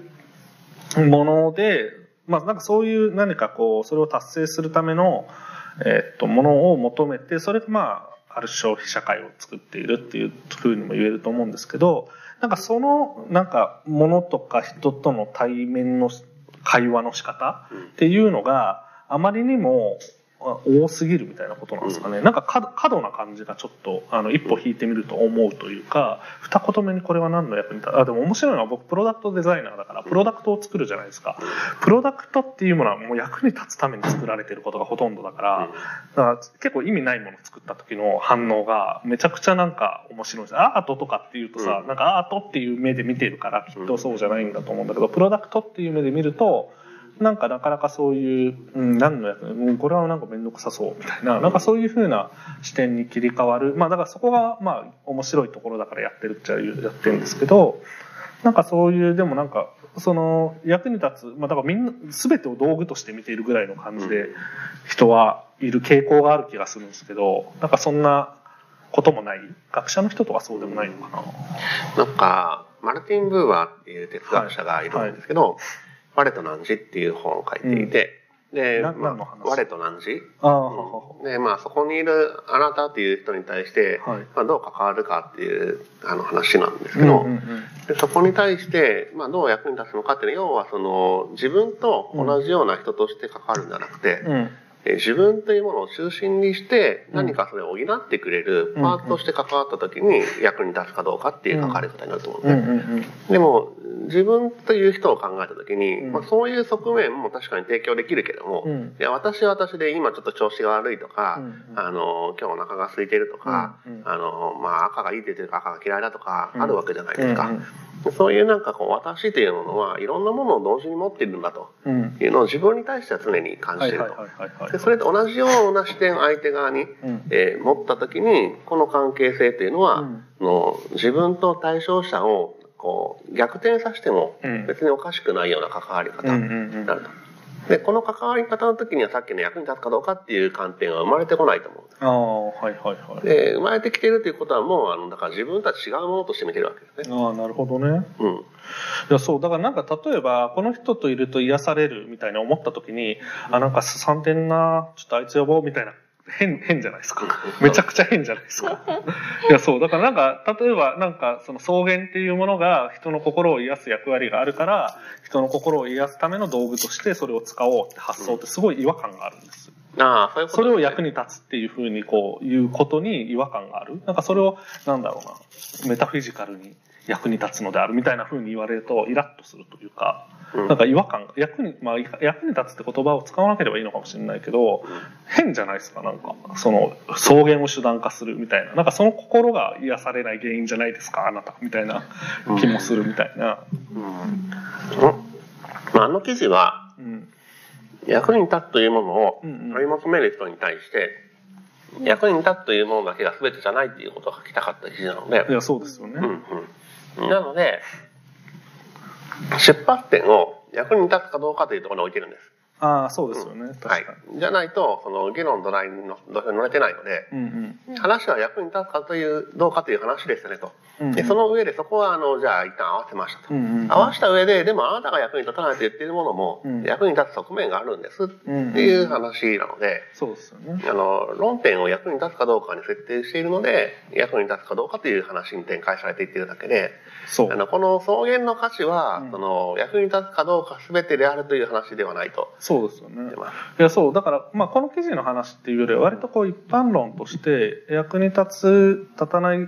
論争みたいなことって結構しんどいなっていう、意味がある意味がない論争っていうのがそうですね。結構しんどくなることがあるまあ仕事においては別に当たり前だからいいんだけどなんか仕事の外においてそれがあった時になんかしんどい。まあでも僕も多分全然そういう判断基準を持って判断してるんですけど。だからその時にだから前提としてうん。相手は自分と同じような人間で、うん。でもいろいろある中で、うん。今は役に立つという部分が出ているもしくは出ていないって見るのとう、ん。もうこの人の全てがうん。役に立つかどうかという成分であるというので、だいぶ話が変わってくると。まあそうですね。そうですね。まあでもなんかその時に、なんていうのかな。役に立つか立たないかみたいなことじゃないものとの対峙、人との対峙、まあ風景との対峙みたいなことを、まあ風景との対峙で役に立つみたいな意識が先に上る人はあんまりいないと思うんですけど、でもなんかそういう意味での風景との対峙のように人との対峙、物との対峙ができれば、なんかいいのになと思うんですよね。そうですねで。もなんか多分こう消費マインドなのか成功マインドなのか、うん成功マインドっていうのは今与えられてるタスクを問題なくこなすみたいなことも含めての成功マインドみたいなものが、なんか、割とこう、なんていうか、前提にまあ仕事をしてる時間が一番長いわけじゃないですか、大体の人が。ただその仕事をしている時間が長いっていうことは、やっぱそれについて、そういうマインドでいる時間が長いのかもしれなくて、逆に言うとそういうマインドに、まあ犯されてるって言うとネガティブすぎるから良くないけど、でもまあそういうマインドに常時浸ってしまっている自分みたいなことがメタ化されてないまま、あの無自覚なまま物事の判断を同じようにしてしまってるみたいなことっていうのもあるのかなと思っていますよ。なんか、この、うまく話せるかちょっとわからないんですけど、僕は仕事というものは、うん人間がその何か協働する、協力的に何かをするということを、最小限の、えー労力で成し遂げることを、えー仕事をすると言ってると思っていて、でその最小限であるっていうのは結構大事、仕事においては大事な観点だと思ってるので、協力というのはほっとけば、まあ100年後には起こるかもしれないけど、うん。でも一定の短い期間で起こしたいと。うん。で、そのために、えーじゃあどのようなプロセスでやろうかっていうのが工程であったり、うん。えーどれだけの時間を使おうかっていうのは工数であったり、はいはいはい。でどれだけのものを使おうかっていうのは、まあ、リソース投入みたいなことだと思うんですけど、で、そうすると、こう、最小であるっていうことを一旦こう、目標にしているので、うん。なんかこう余計なものがいかに省かれていくのかうん。が大事だと思うんですね。で、仕事っていうのは、まあ、要はそれだけのこと、うん。そのなんか大層なことをしてるわけじゃなくて、最小工数、最小工程で、あ、最適工程で、最小のリソースによって協力を成し遂げるにはどうしたらいいのかっていう問いがこうずっと出てくるだけ。で、まあ、その時にこう自分が持ってる、えーリソースうん。によってそれをこう達成すると。いうことなので、なんか、あのーすんごいことやってるというよりも、まあ、そのだけのことをやってるんだと。はいはい。それ以上のことはむしろないと。いうものだと思うんですね。で、そこに、その、本来の生命であったり、はいはい自然の持っている要素を持ち込もうとしたら、うんあまりにも小さな箱に持ち込むことになってしまうので、ん入ってこないんですよ、こんなちっちゃい箱に。そうだよね。うんはい。もう仕事みたいなちっちゃな話をしているところに対して、うん生命みたいなすげえでかい話っていうのは入ってこよう、こう来ようがない。ああ、はいはい。ので、まあ、もちろんこうそれは一旦横に置いとこうと、うんえーなると思うんですけどもだからどっちがこうでかい話をしてるかっていうと生命の方がいやでかい。でかい話をしてるわけだから、うん。あの仕事であの素晴らしいことを、えーやったら生命として素晴らしいかっていうとそんなことはないわけですよね。だからこうそっちはまあそれでいいんだけど人間の社会を円滑に進めるっていう意味で最小の、えー力で協力をするんだから、人間の社会が円滑になるわけですね。なんでそれでいいんだけれども人間の社会さえ円滑であればいいわけではないので、うん。うん。うんだからこう一旦の目標ではあっても目的ではない。そう、そうなんですよね。だからけ結局じゃないか。仕事みたいなものって手段なんですよね、どこまで行っても。で、目的っていうものはそもそも、なんだろう、なぜ世界は存在しないのかレベルで、なぜ目的は存在しないのかぐらい目的なくていいみたいな、まあ存在しないみたいなこともあり得るのかなと思ってて、要するに全て手段だから、その手段っていうのは、まあ基本手段って大体可能なものだから、手段でしかないって思った方がいいけど、手段の手段で、を見て、手段をを達成するための手段としてまた道具があってみたいなことだと思うんですよね。その時にこの道具だとこの手段達成しにくいからみたいな。いやでもその手段変えればいいじゃんみたいな発想にななるとおもろいな。おもろいなっていうか、そういう見方もあるなと思ったんですよ。だからなんか目的と手段っていう二項対立よりは、全部手段である。で、目的は存在しないのであるみたいな、なんか発想もあるのかなみたいな思ったり。そうですね。あの、ストランジアトラクターっていう図があるじゃないですか。あ、わか。えっ、と、カオスを走らせると、はい。対極的に見ると、あの、えー、なんていうのかな。法則が出てくる。はあ、はで、ストレンジアトラクターっていうのでググったら出てくると。あはあ、はい。その、ストレンジアトラクターが、すごくこう、僕の中でえーいいなと思ってるのは、一見だからこうカオスな無意味な、えー行動の積み上げうん。が結果的にこのような美しい図を描くんだと。うん後付けでわかるってはいうもので、日々の生活っていうのは、まあ、カオスで一見無意味なもうんうんのと思うんですけど、すごい対極的に見ると、あこういうことだったんだっていう美しいものが現れる可能性があると思うんですね。うん。で、まあなんかその目的みたいなことを考えたときに人類の目的は何なのかそんなものは知らないと。いうのが普通の答えだと思うんですけどそんなものは知らないんだけれどもじゃあ諦めるのかっていうと、うん。まあわかんないんだけどなんかあるかもしれないから、うんうん。まあ、100万年後ぐらいに振り返ったら見えるかもしれないね。はいはいはい。っていう、なんかその可能性はあると思うんで。うんうんうん。だからこう、見ようと思っても見えないんだけども、うん。あるかないかで言ったら、まあ、ある可能性はあるあとあ。いうことかなと思い。なるほどね。なんかそのでも、なんて言ったらいいんだ？目的と手段みたいなことを言うと、目的が上位な感じがあるじゃないですか。で、その上位な、まあその前提で結構文化号の記事書いてたりするんですけど、うんまあでも目的が上位な感じがするじゃないですか。でもさっき言ってたこう目的のないとしたら全部手段だから、この手段がダメなのだったら他の手段にすればいいんじゃないのっていうことを発想手段ってするじゃないですか。電車からダメならバスで行くみたいな。だなんかでも、そのじゃあここに行くっていうことも手段なんだとしたら、ここに行くってことをや、なんかそのバスで行くのかここに行けないんだったら電車で行くのもあるけど、そもそもここに行くのやめたらっていうのもできるわけじゃないですか。だからなんかそういう発想方法をしていく、なんなんていうかな、目的と手段みたいな考え方を転覆させるというか、なんかそういう癖みたいなのをなんかつけれるといいなとは思うというか、まあでも結構なんかアイデア考えるときそういうこともあるかなってちょっと思ったわ。うんまあそもそもやろうとしてることを変えればいいのかみたいな。うん。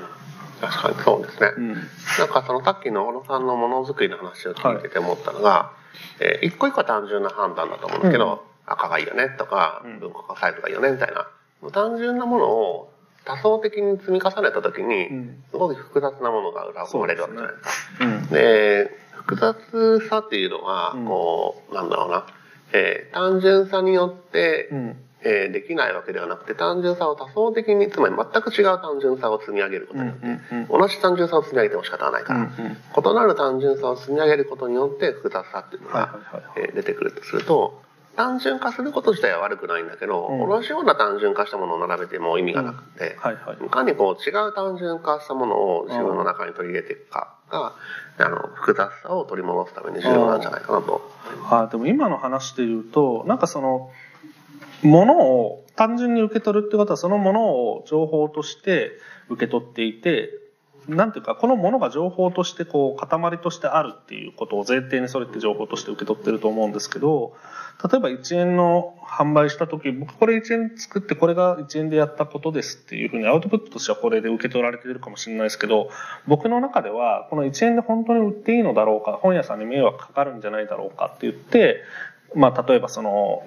近距離の近い本屋さんにヒアリングをしてこういうことやってもいいんですかね。やったらどう思いますか？みたいなヒアリングをしたことだったりでポジティブネガティブの意見両方もらったことだったり1円でやるからあのなんていうか既存の取り次ぎではできないよねみたいな。でもちょっと既存の取り次ぎで逆にやった方が何かいいんじゃないだろうかって直感が働いたからその取り次ぎの人と一緒にできませんかっていう話をしたり、まあ、雑誌協会に会いに行ってなんかこういうのやりたいんですけどって話をしたり、まあ、結局ダメだったみたいなことだったりで発売した後にすごい転売が起こってまあでもその転売をいかに防ぐか。で、まあ、400件観測範囲では起こったんだけど400件って結構少ないと思うんですよ。だ結構抑えたなと思いながらも目標200件だったんですよ。根拠はないんだけど根拠はないんだけど200件だったのが400件だったからああちょっと思ったよりみたいなことにはなってで書店からの、まあ、クレームというかこう、まあ、読者アンケートみたいに書店アンケートも必ず毎回取ってるのであのまあすごいあのこれの1円っていうのを転売を目的に来たお客さんが来て残念な気持ちになったみたいなことも、まあ、受け止めてみたいなここここ全部含めてのこれなんですよね、僕には。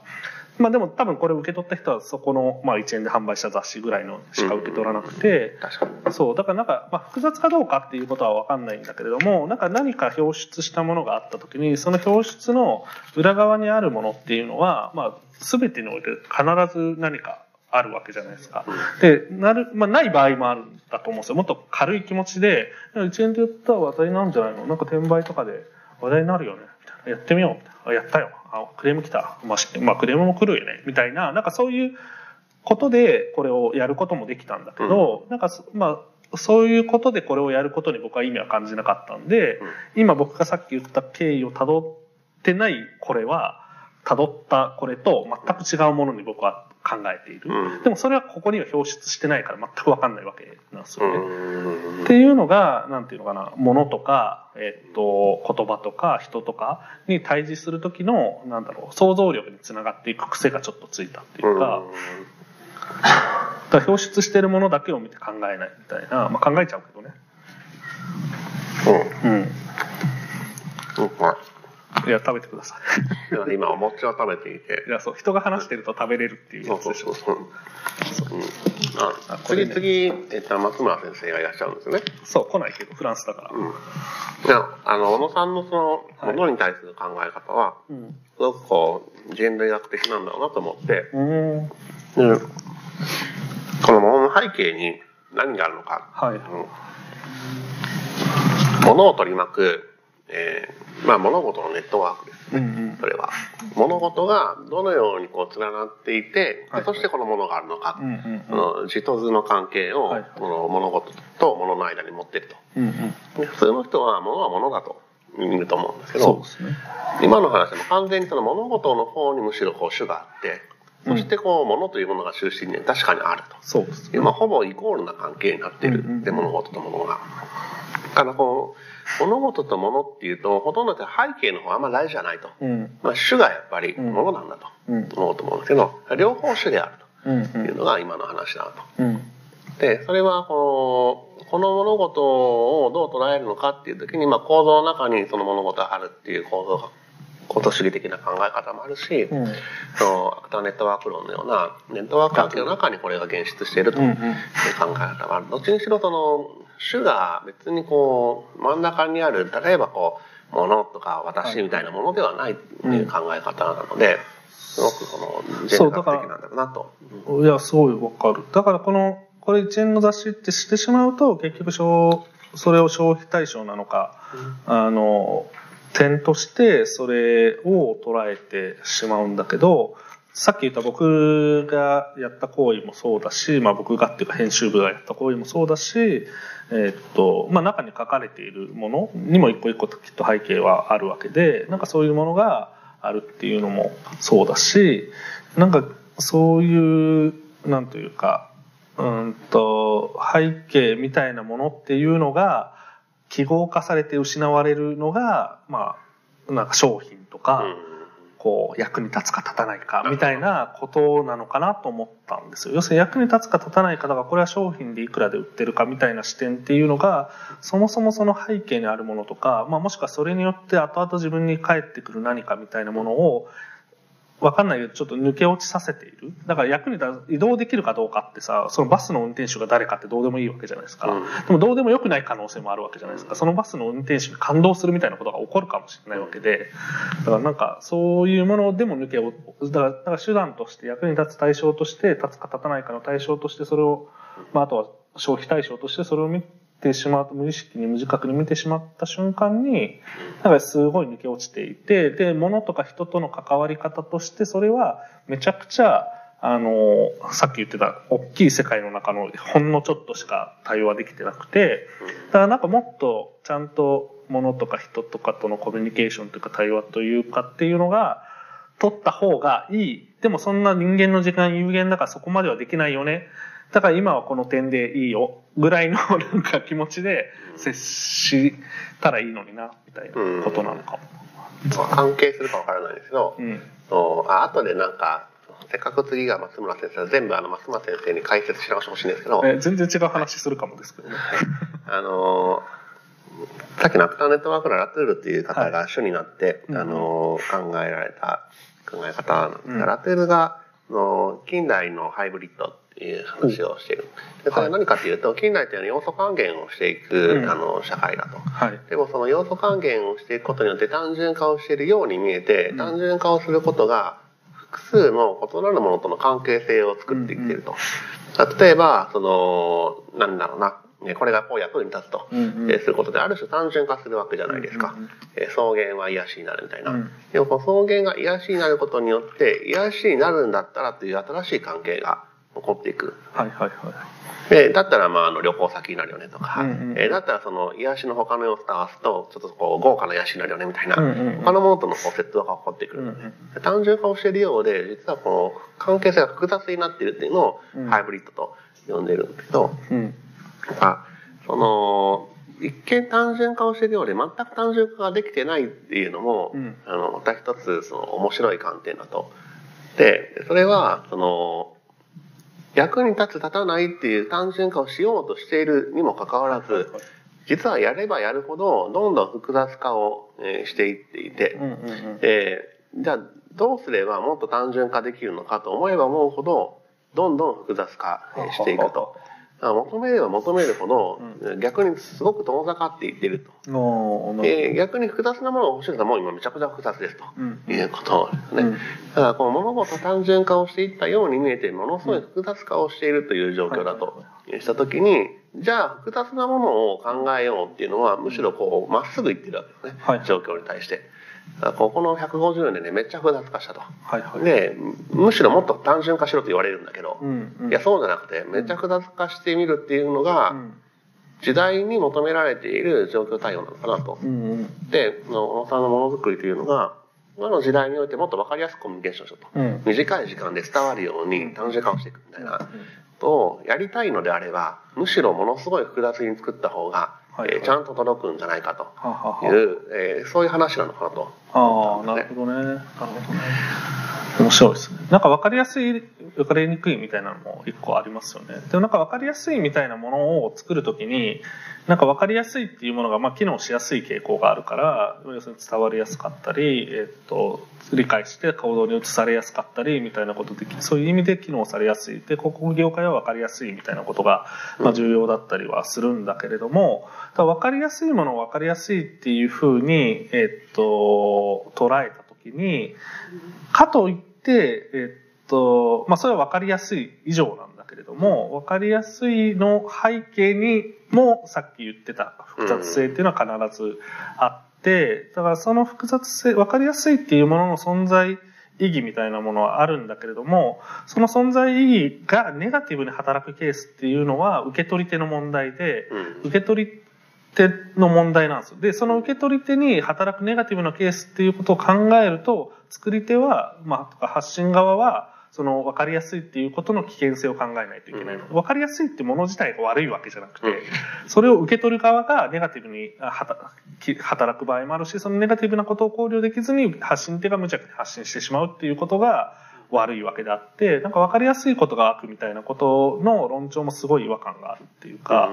まあ、なんかあの、まあ、もちろんね単純にそのあ悪意悪意無自覚な悪みたいなことで発信側作り手側が分かりやすさみたいなことを提示してしまうことってよくあるからそれが悪い方向に加担する、まあ、何か単純な物事を単純化して、えっと、分かった気になるみたいなあのなんかそれで満足してしまうそれが楽しいみたいなそういうなんだろう知的レベルを量産してしまうみたいなことに、まあ、加担しているみたいなことは当然あるんだけれどもでもなんか分かりやすいこと自体が悪ではないというかなんか入り口を作るとか分かりやすいことによって、えっとなんか他に興味が湧くとかまあ分かんない他の時間ができるでもいいんだけれどもなんか分かりやすいこと自体を快楽性に捉えてしまうともしかしたら良くないのかもしれないんだけどなんか短く楽しめたみたいなことをやってしまうとよくなんか分かった気になるみたいなのが良くないかもしれないけどそうでもなんか結局は受け取り手の話と発信者の話な気もしているっていうかうん。そうなんか分かりやすく作られたものの価値みたいなものを単純に今否定したくないみたいなうん。気持ちからそう思ってるんですけど。ね。まあ、さっきの仕事の話も結局その最初で協力関係を作るみたいなことを考えると、なんかその間の早やこしさではなくてはい。伝わったかどうかうんうん。みたいなのが最も重要だと。のもその通りだと思いますしうーんでもなんか小野さんのその複雑回帰なものことの組み合わせを作っているにもかかわらず結果シンプル化しているっていうのはなんかすごい面白いなと思ってもうなんだろうな。まあこここまでプレゼンテーション能力が高いものを人が作ろうとするともはやこじらせるしかないと思うんですよね。こじらせるしかないなんだけどこじれていないのがまあこじれかけてはいるような気もするけど、うん。ギリギリ踏みとどまるみたいな、うんうんところで、こじれていない複雑さによって、まあ、要はこういうことでしょっていうもの化できる。うんなんか最後シンプルなものとして落ちたみたいな。うんうんなんか、その複雑さの限界までいくと意外とシンプルなものとして落ちるっていうのはうん、すごく面白い。で、なんかこれ、赤いちっちゃい本を作ろうだと、うん。あの、こんなものにはならなくって、うん。赤いちっちゃい本を作った時に出るものと、めっちゃ考え込んで、うん。まあ最終赤いちっちゃい本ができたみたいなうん。ものと、こうちょっと並べてみたくて、うん。その違いがね。はいはいはいはい。まあ赤いただのちっちゃい本は全くシンプルに見えないんだろうなとそうっすよね。思いました。これでも本当に一個一個シルクスクリーンで吸ってるからめちゃくちゃ手間と時間とお金がかかってるっていうのを一冊だけ見た人には気づかないんですうん。なぜならこの色しかないから。でも並べ、まあ、あそこに本棚があるんですけど全部色違うんですよね。うん。だからそこまで見るとまあ複雑である。だからなんか文化っていうのが、まあ、別にそれは意図してたわけじゃないしそんな本当に完全に文化号に関しては全てを後付けでいかに伝えられるかみたいなでもなんかイメージが先立って作っていくっていうやり方だったから逆にその作り方の方が面白い。要するにロジックを後からつけていくっていうのがなんかまあ結構広告業界だと一般的ではあるけれども世の中だと説明が先でイメージイメージというかアウトプットが後みたいなことって多いと思うんですけどなんかイメージが先でその理屈が後みたいなことって方が自然だから本当はと思ってて。うん。でなんか赤いいねみたいな。でなんか赤いいねって思ったのは多分議論の半半年ぐらい議論してたんですけど1日目に赤来てなんか赤いいねって、まあ、なったかもしれないけどそのなんかいいねと半年議論した後の赤のなんかいいねっていうのは全く違うと思うんですよ。なぜなら例えば血液の本にしようみたいな案とかも出てたんですよ。えそう。なんか血液っていう、まあ、人間文化は人間だから人間の中でなんかで血液とかってあるかなって言って輸血パックみたいな想定とかあるかなみたいな話してたりなんかないよねみたいな椎名林檎っぽすぎるよねみたいな感じでなくなるんだけどでもなんかそういう過程を経てあとま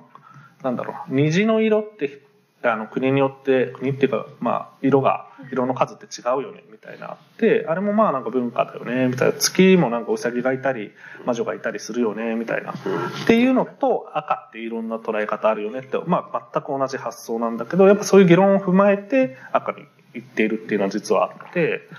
ってなるとじゃあ単なる一色の赤じゃなくそもそもいろんな赤にしようみたいなことで赤自体赤のギリギリを作ろうって言って本当に赤を19色選んだんですけどその19色の赤からまあ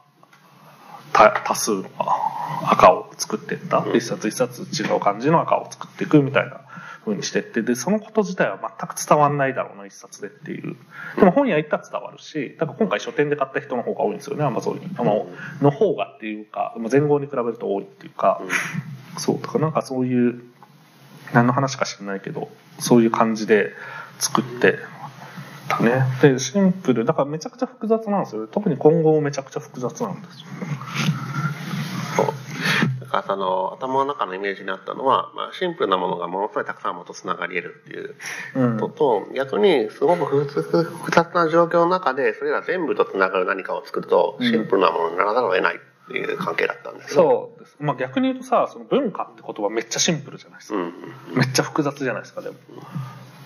だからなんかまあその関係にも近いんですかね。だからまあ文化って言葉だけど結果的にそのなんだろうな吉見先生が言うには文化って翻訳が良くないんじゃないかっていう側面もあるんだけど、うん。結局文化って翻訳されて、まあ、100年とか経っちゃったわけで100何十年経った今、まあ、文化っていうことをありきで文化を考える。文化っていう文字がありき文字とかそこに込められた意味内容をありきでその文化ってことを考えるってなった時にふ複雑である。でそもそもカルチャーが複雑でで文化って翻訳されてさらに日本的な複雑さが加味されてみたいな。でカタカナカルチャーも出てきてみたいな。非常に日本日本においてだけではないけど複雑な中でまあその文化っていうのを考えるんだけど文化ってこと自体はめちゃくちゃシンプルな文字じゃないですか。だから非常によく使われるしなんだろうし単純化されて捉えられるけどなんていうのかなコミュニケーション上で文化がなんちゃらってカルチャーがなんちゃらって話してる時のその捉え方がずれて使われてるってことって気づきにくいというかなんか要要はこう本当はシンプルに出ているものがだけ新聞に出てるんだけどめっちゃ複雑であるっていうことがある時に分かりやすい短い言葉みたいなのがあった時にそれも本当は複雑なんですよねきっうん。と知らんけど。なんかその言葉と物事の関係と、まあ、文化っていう単語と文化を取り巻く物事との関係と、まあ、この文化語うん。の本のあり方の複雑さと物としてのシンプルさ、うん。関係と僕はまあ同じような構造だと思うんですけど、うん今僕はですね、えーすごい不思議な環境に身を侵されていて、うんうんえーすごい周りに人がいるんだけれども、うんうん。えーその人たちが何を考えたか全くわからないっていうなんかなんだろうな。マトリックスの世界みたいなところに今いるんですけど、うんうんうん。感覚的には。うん。うん、でなんか周りの人は一体何を思っているのかをすごい知りたいんだけど、はい。なんかあここにずっと言っててくれてる人とか何人かいるんですけど一体なんでずっといるのかが西野さん巻き込み方だかわからない。なんかこれは。楽しいんだろうか？みたいな。聞いててずっといてくれてる人っています？BGM いなんだろか？手挙げないからいないかもしれない。ちゃんとむしろこうちょっと聞くか？みたいな感じなのか？いやなんかそんなつもりはなくてなんかいい感じだからちょっといますみたいな。うんうん。どどんな聞いてみます感じなんですかね。こう毎回こう人は取り巻いてるわけですよね。なんかね、あの、ここも、僕ちょっと、あなんていうのかな、感想を聞くのが好きだから、多分みんな好きだと思うけど、作る人は。あの、この応募、なんだ、この前後セットをプレゼントするんですけど、応募のさ、応募に際してアンケートを取っていて、で、だから毎日増えていくんです、アンケートが。で、感想とか、良くないところとか書いてください、みたいな。で、良くないところの中の結構上位に、まあ上位っていうか、まあ、その別に、あの、集計まだしてないですけど、結構よく出てくるのが、あの、登壇者の人ともうちょっとインタラクション取りたいみたいなのが出てきて、まあ僕はそれを見ながら絶対取らさないって思ってるんだけど、でもまあ取ってもいいですよ。うんまあ、というのは、まあ、一般的な状況でどう思ってますか？って聞くのと今全然違うシチュエーションにいるんですね。うん。うんまあ、さっき言ったようにマトリックスの中に、ね、もうなんか、あのはい、二次元の中にいる感じです。周周りが3次元で、はいはいこっちはすごくこう制約された2次元の中にいるっていう感じで、これしかできない今。あ周りたちは自由に動いてるから、ねはいはい周りは3次元だなみたいな。あはい。でねな、なんだろう、まあ、テレビの中にいる感じかな。ん。そうね。まさに。テレビの中にいるっていう、その、なんか、撮影現場じゃなくて、テレビという存在の中に入ると、こういう感じかなっていう。えー状況にいるんですけど、なんで、なんかこの状況、周りから見た時に、向こうは3次元だから、うん。なんか、ねテレビの中のサザエさんみたいな感じで見えてるのか、いや、なんかあっちも人だから、一応なんか檻の中の動物ぐらいには見えてるのか、いやいや、なんかよくわかんないけど BGM だけ聞こえてて中の存在は気にしてませんみたいな感じに見えてるのか、それは興味があるなって思ったんですそのシンプルと複雑複雑の中でシンプルうんがこう内包されているという構造うん。がこの単語にもこのものにも、えー現れてるじゃあまあこの空間にも現れているんだろうと。この同じ構造で物事を考えるだろうから、でこの空間にもその複雑さに取り囲まれているシンプルさといううん。3次元が取り囲まれた2次元なんですけど今、うんえーあるんだろうと思ってでそれは3次元サイトから見たらどう見えるんだろうかっていうのに興味があった。なるほど。はいまあ、とはいえあの本当にこのテレビの中からは喋ることはできてもですね、うん出ることができないっていうのがこう今の環境なので、はい。あのこういうことをこっち側は一方通行的に喋れるんですけど、うん。あの何かしらのこうリアクションが発生する可能性がほぼゼロである。え、でもさ、さっきサザエさんって言ってたけど、サザエさんじゃんけんするじゃないですか。確かに。じゃんけんしてたでしょ、昔。しない。あ、してない。しようそれしてでない。も確かにするなと思った、うんまあまあ、可能、不可能ではないかも。うん。うん、なるほど。じゃんけんぐらい応答が分かったらいいですね。まあね、そこの、なんていうか、ルールが共有されているから。じゃあ、今この話は、あの、なんだろうな。聞いているんですか？聞いてないんですか？っていう感じですね。聞いているんですか？聞いてないんですか？じゃんけんほいってやった時にうん。何人かがこう答えてくれると、あ、なるほどみたいなおテレビの中からは感じれる。そうね。ので、あの、この話今聞いている人がグーで、聞いてない人がパーだとすると えーこの話は今聞いているんですか？聞いてないんですか？じゃんけんほい。グーいた。あ、上げてくれてる人がほらいらっしゃる。なるほど。あでも振り向いてる人がいるから多分聞こえてはいるんだと思う。あチョ聞こえてると聞いてるはだいぶ違うから、グーあっちに二人いるチ。ョキは何なの？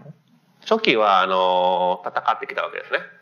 戦ってで、きた。グーかパーかって僕が言ったから、あ、そういうことね。チョキが、間あえてチョキを出してきたわけだかあいら、間じゃない。逃走してきたわけですよ。チョキは。グーとパーの間か。パーは聞いてない。あまあ、聞いてなかったらパーも出さないはずだから、あ、確かにね。あの、グーを出すしかないんだけど、パーの選パー択肢を出したってことは聞いてるけどパーだっていうことだから、聞こえてるってことか、それは。えっと、いや、聞こえてると聞いてると多分だいぶ違う。まあね。うん、この環境で、やっぱ聞こえてるだけなのか、聞いてるのかっていうのは大きく違うなと。うんうん。ので、あ聞いてる人いるんだっていうのは、あありがとうございました。えー いいなと。はい。思いました。聞いてる人が存在できるんだ、これは、というのは、なるほど、テレビの中の感覚がちょっと分かった。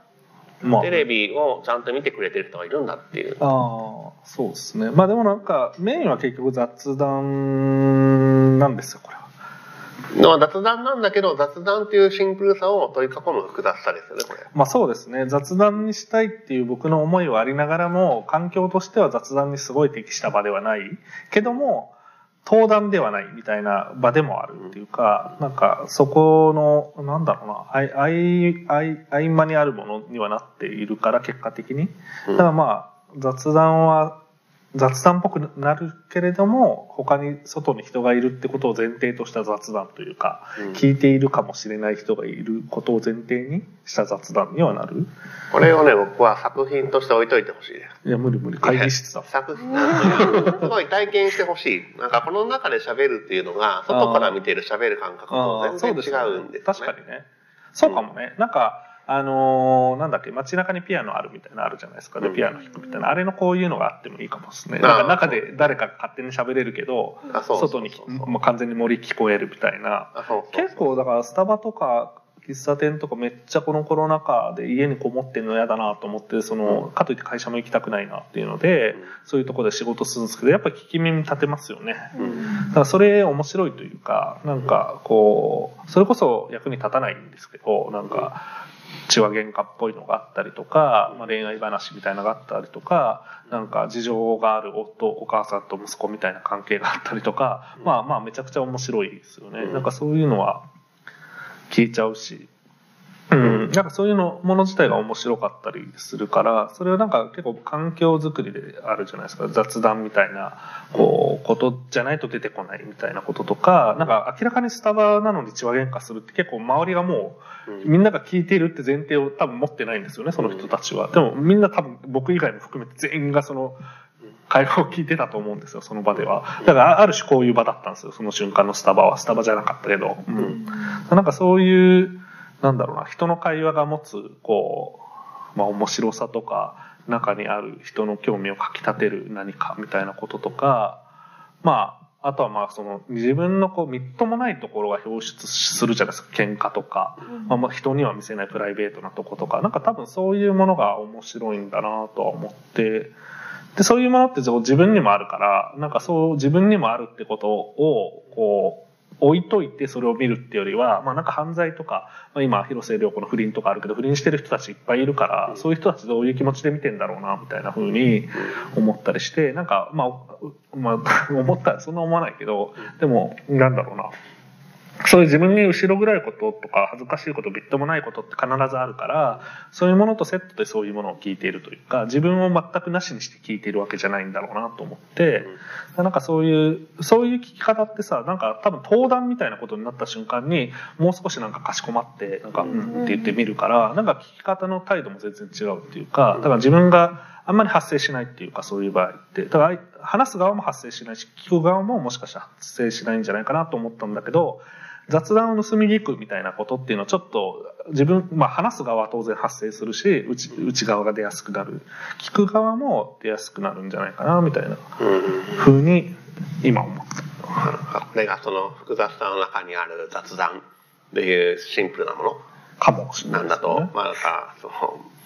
この本の構造と同じものがこの空間にうん。でできていてこの空間はまあシンプルなんですけど原本に囲まれた空間以上なんですけども、うん。もうあのそこに至るプロセスはめちゃ複雑なわけですよね。うん。雑談とは何だろうみたいなところからそう雑談とは何だろうみたいなのでちょっと調べたんですよ。そういう本いっぱい出てきたんですよ、うん。でもなんか全部手段化した雑談みたいな感じだって、要するに雑談力をつければビジネスはうまくいくみたいなやつだったから、まああんまりなんかそ、まあ別にそれ読んでもいいし勉強になると思うんだけど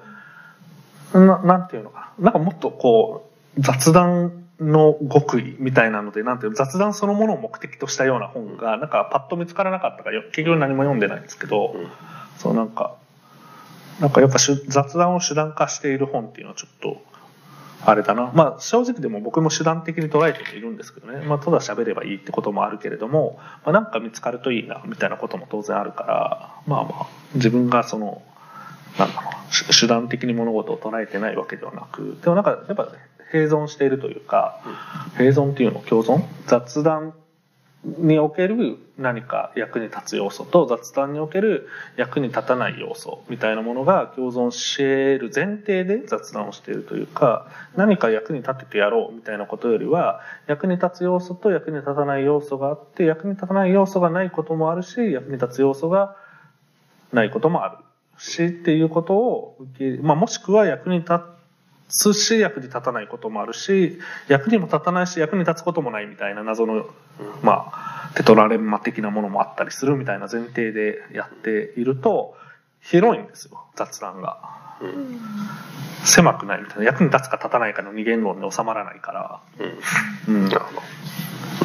そのように考えられた空間に今いるというのも、そのように考えたわけじゃない。いやいや、あそその結果こういう空間になったとうんいうのにいるというのを、なんか後でちょっと体験してほしいなと、